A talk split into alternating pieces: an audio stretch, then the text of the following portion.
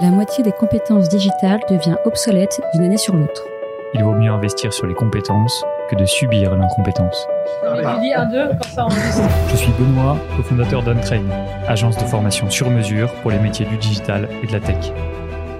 Avec l'Avant-Garde, on vous propose de rencontrer nos trainers, ceux qui font le succès de nos formations, ceux qui ont un temps d'avance. Ils sont spécialistes marketing, data, acquisition, produits et ils viennent vous confier en 5 minutes les clés de leur efficacité. Ce sera court, concret et ce sera utile demain. Bonjour tout le monde, bienvenue dans ce nouvel épisode de l'Avant-Garde. Aujourd'hui, c'est la deuxième fois qu'on reçoit Charles Jaunez. Je suis ravi de ce deuxième euh, épisode. Charles, euh, tu es Head of Media and Digital euh, chez Danone Waters. Alors aujourd'hui, on est là surtout pour parler d'un des enjeux de ton métier, qui est la complémentarité entre les canaux online et les canaux offline. Euh, donc on se doute bien que quand on vend euh, un produit comme ça, j'imagine principalement en grande surface, euh, il y a un, gros enjeu de complémentarité entre les canaux d'acquisition et de publicité traditionnels, ceux qui ont permis de vendre de l'eau sur les 30 dernières années, et les nouveaux canaux digitaux. Et donc comment est-ce que ça se met en place, ça chez Danone, et quelle réalité ça a dans ton métier?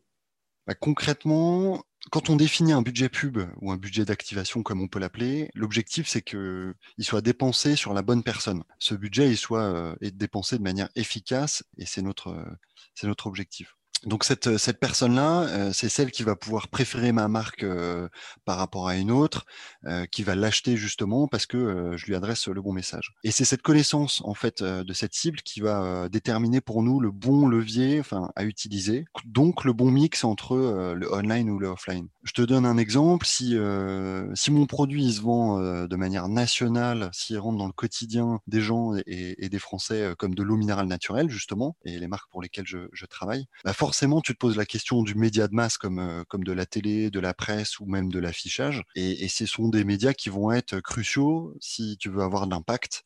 Euh, parce que ta cible, elle est, nationale et que tu vas toucher 90% euh, de la population française. Concernant la réalisation et la mise en place de ce mix média on-off, comment ça se passe dans ton métier? Quelle réalité ça prend? Quelles sont les actions concrètes que tu détermines, que tu mets en place pour opérer cette stratégie?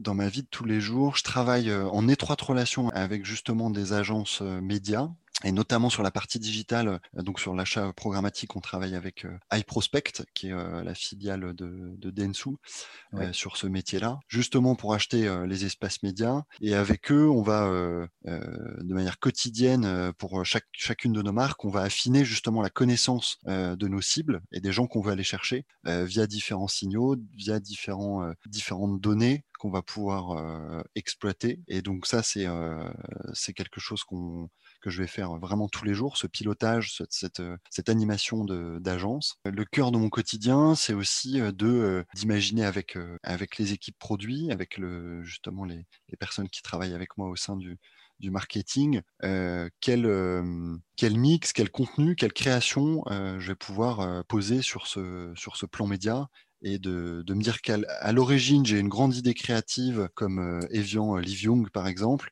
et quelle va être son expression sur, euh, sur justement une pub télé, sur un, une affiche dans 4 par 3 qui est statique, sur un écran de digital affichage que vous allez voir Gare Saint-Lazare, sur qu'est-ce qu'est-ce qui va se taper quand je vais taper Evian Liv Young sur Google. Et au quotidien, c'est la préparation de toutes ces campagnes-là pour que l'expérience justement soit cohérente, pertinente, consistante, pour que toi, Benoît, quand tu quand tu te renseignes ou que tu vas y acheter un produit ou, la marque Evian, que ce soit en magasin ou sur, euh, ou sur le digital, ton exposition, elle soit la plus euh, parfaite possible, entre guillemets, et que ce soit une bonne expérience et pas euh, une intrusion comme, comme on peut l'avoir dans certains commentaires de pub, etc.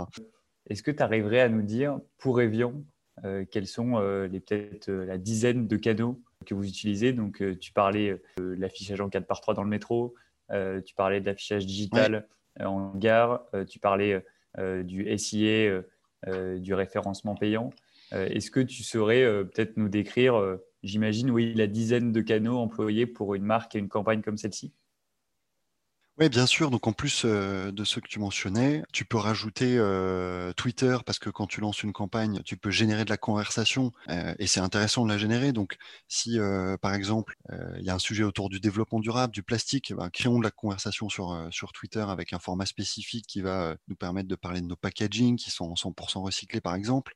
ça va être l'utilisation de la data retailer. Justement, j'en parlais tout à l'heure, mais aujourd'hui, un casino, Leclerc, Auchan qui, qui vendent leurs données dans encarté on va pouvoir adresser euh, une nouvelle campagne, en tout cas euh, sur ce canal-là, en utilisant ces données-là. ça peut être du native advertising, où on va s'insérer dans une galaxie de sites de presse ou de sites de contenu, et on va avoir une vidéo qui va, s'afficher sur ces sites-là. Donc c'est tout un ensemble, en tout cas, de sites ou de dispositifs de campagne qu'on peut utiliser. Après, justement, il faut faire le, le tri dedans et que à la fin, en consolidant euh, tous ces canaux, il y a une certaine cohérence qui nous permet de nous dire que euh, les gens qu'on voulait aller chercher initialement, on est allé les chercher de manière différente, justement, ce qui va euh, rendre l'expérience encore plus intéressante et qu'il ne faut pas non plus se disperser en se disant ah, il faut utiliser absolument tel ou tel réseau parce que c'est le réseau du moment. Je pense que ce n'est pas forcément la bonne approche et qu'il faut justement poser le cadrage, poser là, en fonction de nos objectifs, en tout cas, les canaux qui vont être, qui vont être pertinents et efficaces. On arrive au, bout de nos cinq minutes. D'ailleurs, on a pas mal dépassé, je crois, mais quand c'est intéressant, on peut se le permettre. Est-ce que tu aurais un petit conseil pour, pour finir à ceux qui pourraient avoir le même métier que toi dans des boîtes similaires à la tienne, mais aussi dans des plus petites boîtes et qui chercheraient à structurer un peu leur approche?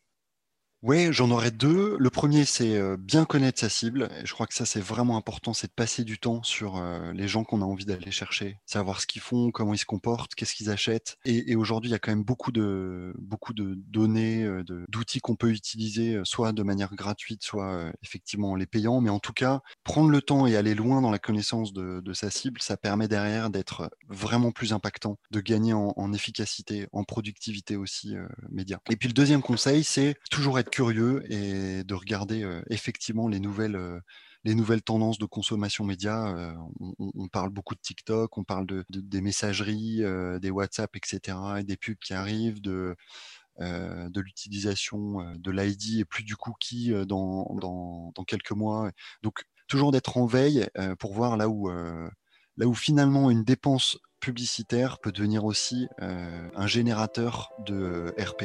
Eh ben, merci beaucoup Charles euh, pour toutes ces infos. Et puis euh, on se reparlera encore dans un autre épisode de l'Avant-Garde. Et cette fois-ci on parlera d'influence. Stay tuned, on aura encore un super épisode avec toi.